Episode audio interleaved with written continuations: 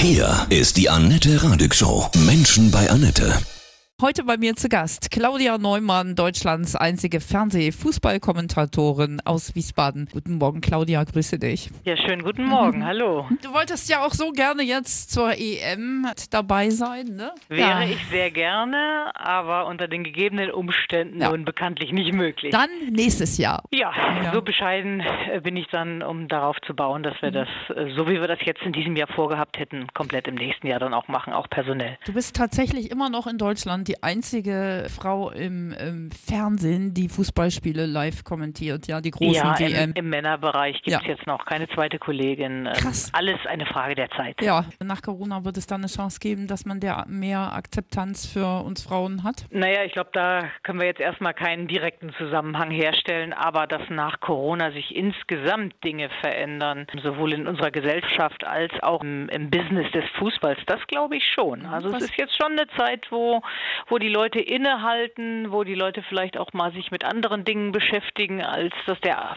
vorher der Alltag so vorgegeben hat. Ja, das bleibt spannend. Wir sprechen gleich weiter, Claudia. Sie ist immer noch Deutschlands einzige Fußballkommentatorin im Fernsehen für die großen Spiele.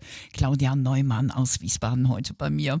Wer hat dich so aus der Fußballwelt besonders beeindruckt zum Thema Corona? Der Bundestrainer hat ja neulich das sehr schön in Worte zusammengefasst. Der Fußball erleide gerade einen kollektiven Burnout. Ähm, Das waren die Worte von Jogi Löw. Und ich glaube, dass das auch schon den einen oder anderen mal zumindest zum Nachdenken gezwungen hat. Kann es sein, dass es äh, dadurch auch ja vielleicht weniger Hass auch unter den Fans gibt, unter den Rivalisierenden? Das ist ja auch eine Hoffnung, ne? Ja, wir müssen das natürlich jetzt nicht komplett auf den Fußball allein kaprizieren. Ähm, Das, der steht ja im Prinzip tatsächlich nur stellvertretend für viele Teile unserer Gesellschaft im Umgang miteinander. Ja, äh, ich glaube schon, dass man sich im Fußball dann auch durchaus Gedanken macht. Und äh, wenn es eben auch so prominente Nasen tun wie der Bundestrainer, wie Jogi Löw, dann hat das schon auch eine Wirkung. Und das hat er ja auch durchaus selbstkritisch getan. Das finde ich ja das Bemerkenswerte. Ne? Er ist Teil davon, er profitiert, er verdient sehr gutes Geld und trotzdem bin ich ganz sicher, ist er einer vom, um jetzt beim Bundestrainer zu bleiben, dafür gibt es ganz sicherlich auch noch jede Menge andere Stellvertreter für diesen Typus Mensch, die das hinterfragen und auch ganz sicher zu Verzicht bereit wären, wenn sich gewisse andere Dinge wieder normalisieren würden. Du hast ein Buch geschrieben mit einem guten Titel. Ja, sehr kernig. Hat die überhaupt eine Erlaubnis, sich außerhalb der Küche aufzuhalten? Hast du so, einen, so einen Spruch schon mal um die Ohren gekriegt? Naja, das ist, das ist ein Zitat offensichtlich aus diesem ganzen Netzbashing. Das ist ja alles veröffentlicht worden. Ähm, Ich, ich selber gehe ja nicht in die Primärquelle und lese mir das durch, aber selbst mich hat sowas dann mal irgendwo erreicht, weil das wird ja überall aufgegriffen und zitiert. Das ist ja eher, eher harmlos und, und fast zum Schmunzeln, aber es trifft natürlich den Kern und ist daher für den Inhalt des Buches möglicherweise eine ganz gute Botschaft. Das war zur WM, als du besonders äh, böse Prügel bekommen hast. Verbal prügelt. Ja, genau. Warum glaubst du, Claudia, dass Männer, viele Männer es nicht abkönnen, wenn ihnen eine Frau Fußball erklärt oder kommentiert? Ja, ich bin ja keine Soziologin, aber es ist halt oft so, dass Menschen, wenn sie etwas Unbekanntes, etwas Neues erleben, dann durchaus erstmal zusammenschrecken. Und das ist ein Gefühl von, von Sorge, sich, sich aus etwas Gewohntem verabschieden zu müssen. Ähm, beim Fußball ist es dann vielleicht auch sogar direkt äh, automatisch ein bisschen Wut, hat mich keiner gefragt, wie geht denn das jetzt, dass dann eine Frau spricht? Und es ging ja dann wirklich ähm, um diese 90 Minuten Live-Fußball während eines großen Sommerturniers, wo sich die Leute halt tatsächlich wirklich ihren Urlaub darauf ausgerichtet haben, um diese Fußballspiele zu gucken, ein riesiges Sommerfest daraus veranstalten. Und dann kam da auch noch diese Frauenstimme. So in der Richtung muss man das, glaube ich, sehen. Ich glaube aber, dass da auch un unglaublich viele Menschen dahinter stecken, die dann einfach mal sich so in dieses Echo des Meckerns mit einreihen und, und das dann auch gar nicht so hinterfragen. Ja, auch das vielleicht eine Möglichkeit in diesen Zeiten, in diesen Zeiten des Stillstands alles mal neu zu überdenken. Du hast das Buch geschrieben. Hat die überhaupt eine Erlaubnis, sich außerhalb der Küche aufzuhalten? Was möchtest du mit dem Buch erreichen? Meine Aussage in erster Linie ist, dass man sich erstmal ein Bild machen sollte, wenn man wirklich auch sich mit den Dingen beschäftigt und vielleicht auch, ja, ich sag mal, jüngeren Frauen, ähm, die, die in ähnlichen Situationen sind, die, die vielleicht Zweifel haben, haben, das, was sie machen, nicht die richtige Anerkennung findet, denen auch ein bisschen Mut zu machen. Und man muss an sich glauben und es findet sich auch immer ein Weg und es finden sich vor allen Dingen, und das kann ich aus, aus sehr glücklicher Erfahrung sagen, unglaublich viele Menschen, die einem auch Zustimmung zukommen lassen, ähm, Zuversicht geben und einem das Rückgrat stärken. Ja, ich hatte zum Beispiel auch äh, bei mir hier in der Sendung Menschen bei Annette Imke Wibbenhorst. Sie möchte unbedingt erste Trainerin in der Männer-Bundesliga werden. Und die hat auch. Oh, da hat sie eins gemeinsam mit Inka Grings. Die ja. möchte das auch. Ja. Und Inka Grings ist ja eine namhafte ehemalige Nationalspielerin. Genau. Werden die beiden sich durchboxen, ne? Werden sie schaffen, oder? Ja, das ist die Frage. Aber, aber sie sind, ich finde das toll, wenn jemand an, an da, daran glaubt, an, an das schaffen zu können und vor allen Dingen auch, auch wirklich einen Background hat, auch mhm. Fähigkeiten hat.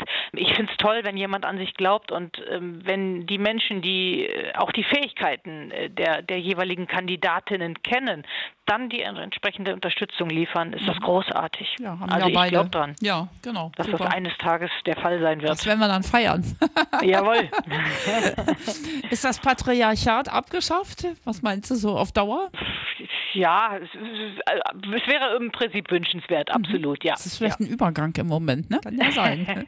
Viele starke ja. Frauen unterwegs, auch Frau Merkel, die managt das ja ganz gut. Also mal abgesehen von Parteipolitik wollen wir jetzt nicht drüber sprechen, aber das ist ja schon auch kernig. Ja, also ich, ich, ich gehöre zu denen, die, die sich sehr gut aufgehoben fühlen mhm. derzeit mhm. in unserer Regierungs, ähm, ich sag mal, Strategie. Sie hat zwei Ansprachen gehalten, Bundeskanzlerin Merkel, die finde ich тысяч. Beide richtig gut waren. Was macht so viel Spaß am Kommentieren? Fußball ist halt ein herrliches Sujet äh, im Streit um die Deutungshoheit. Mhm. Ne? Das, das, das ist halt so. Und natürlich passieren auch mal Verwechslungen. Das, das hat es immer gegeben, wird es immer geben.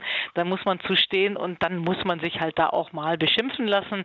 Es kommt immer auf, auf Ausmaß und auf ja. die Art und Weise an. Wann hast du festgestellt, dass du das gut kannst, schon als kleines Mädchen? Wie war das? Hast du vom Fernseher gesessen und äh, mitkommentiert oder wie? Ja, später auf jeden Fall. Mhm. Ähm, ähm also ich bin als kleines Mädchen mit den Jungs auf den Fußballplatz gegangen, auf den Bolzplatz und das hat mich nie mehr losgelassen. Das ist die Fußballsozialisierung, wie das jeder Mann quasi von sich erzählt. Das in einer Zeit, wo es halt noch sehr unüblich war. Heute äh, laufen ja überall Fußballspielende Mädchen rum. Das ist wunderschön zu sehen. Und es gibt ja mittlerweile auch äh, Vereine en masse. Fast auf jedem Dorf mittlerweile kann, kann Mädchen vereinsmäßig Fußball spielen. Das gab es zu meiner Zeit natürlich nicht. Also habe ich das mit den Jungs gemacht, die äh, ab einem bestimmten Alter sind die dann am Wochenende in ihren Trikots im Verein aufgelaufen und ich durfte zuschauen, weil ich dann natürlich nie mitspielen durfte. Und dann hat man das komplette, ich sage immer das komplette Paket quasi inhaliert. Das ist dann mit mit äh, alles gucken, was es damals dann, das war es ja noch nicht so viel im Fernsehen gab, am Radio Fußball hören, äh, den Kicker kaufen, die Panini-Bildchen sammeln, also es war alles dabei. Und irgendwann bei den bei den großen Turnieren, na klar, hat man dann vor sich hingebrabbelt genauso und hat das versucht irgendwie irgendwie, auch so zu machen, für sich vor sich hin zu kommentieren. Ist immer toll, wenn man aus so einer Leidenschaft irgendwie seine Berufung ziehen kann. Ne? Das ist ein Geschenk. Geht. Das ja, ist ein total. absolutes Geschenk. Ja. Da fühlen sich die meisten meiner Kollegen und ich äh, ganz, ganz, ganz im Besonderen mhm. auch tatsächlich privilegiert, so ja. einen Beruf zu haben. Auch wenn im Moment die Welt des Sports stillsteht. Ja, aber, aber wie gesagt, das wieder. können wir ja nutzen, haben wir ja schon genau. gesprochen. Super. Hast du einen absoluten Lieblingsfußballer? Aufgewachsen bin ich mit dem Idol Wolf Wolfgang Overath. Weiß nicht, ob die jüngeren Zuschauer den noch kennen. Ähm, äh, ich bin ja, komme ja aus, aus dem Rheinland und war immer Fan vom ersten FC Köln und Wolfgang Overath war, war jahrelang mein Idol. Also für den bin ich gestorben tatsächlich. Später dann noch mal so ein bisschen Dieter Müller, weil der so viele Tore schoss dann bei Köln. Aber mittlerweile würde ich mich jetzt eher so als Fan des schönen Fußballs bezeichnen, des, der Ästhetik dieses Spiels und, und nicht so an Personen das mehr festmachen. Ich wünsche dir von Herzen alles Gute. Ja, Claudia? Ich danke dir, ja. Annette. Ciao. Ganz herzlichen Dank und auch dir alles Gute. Danke.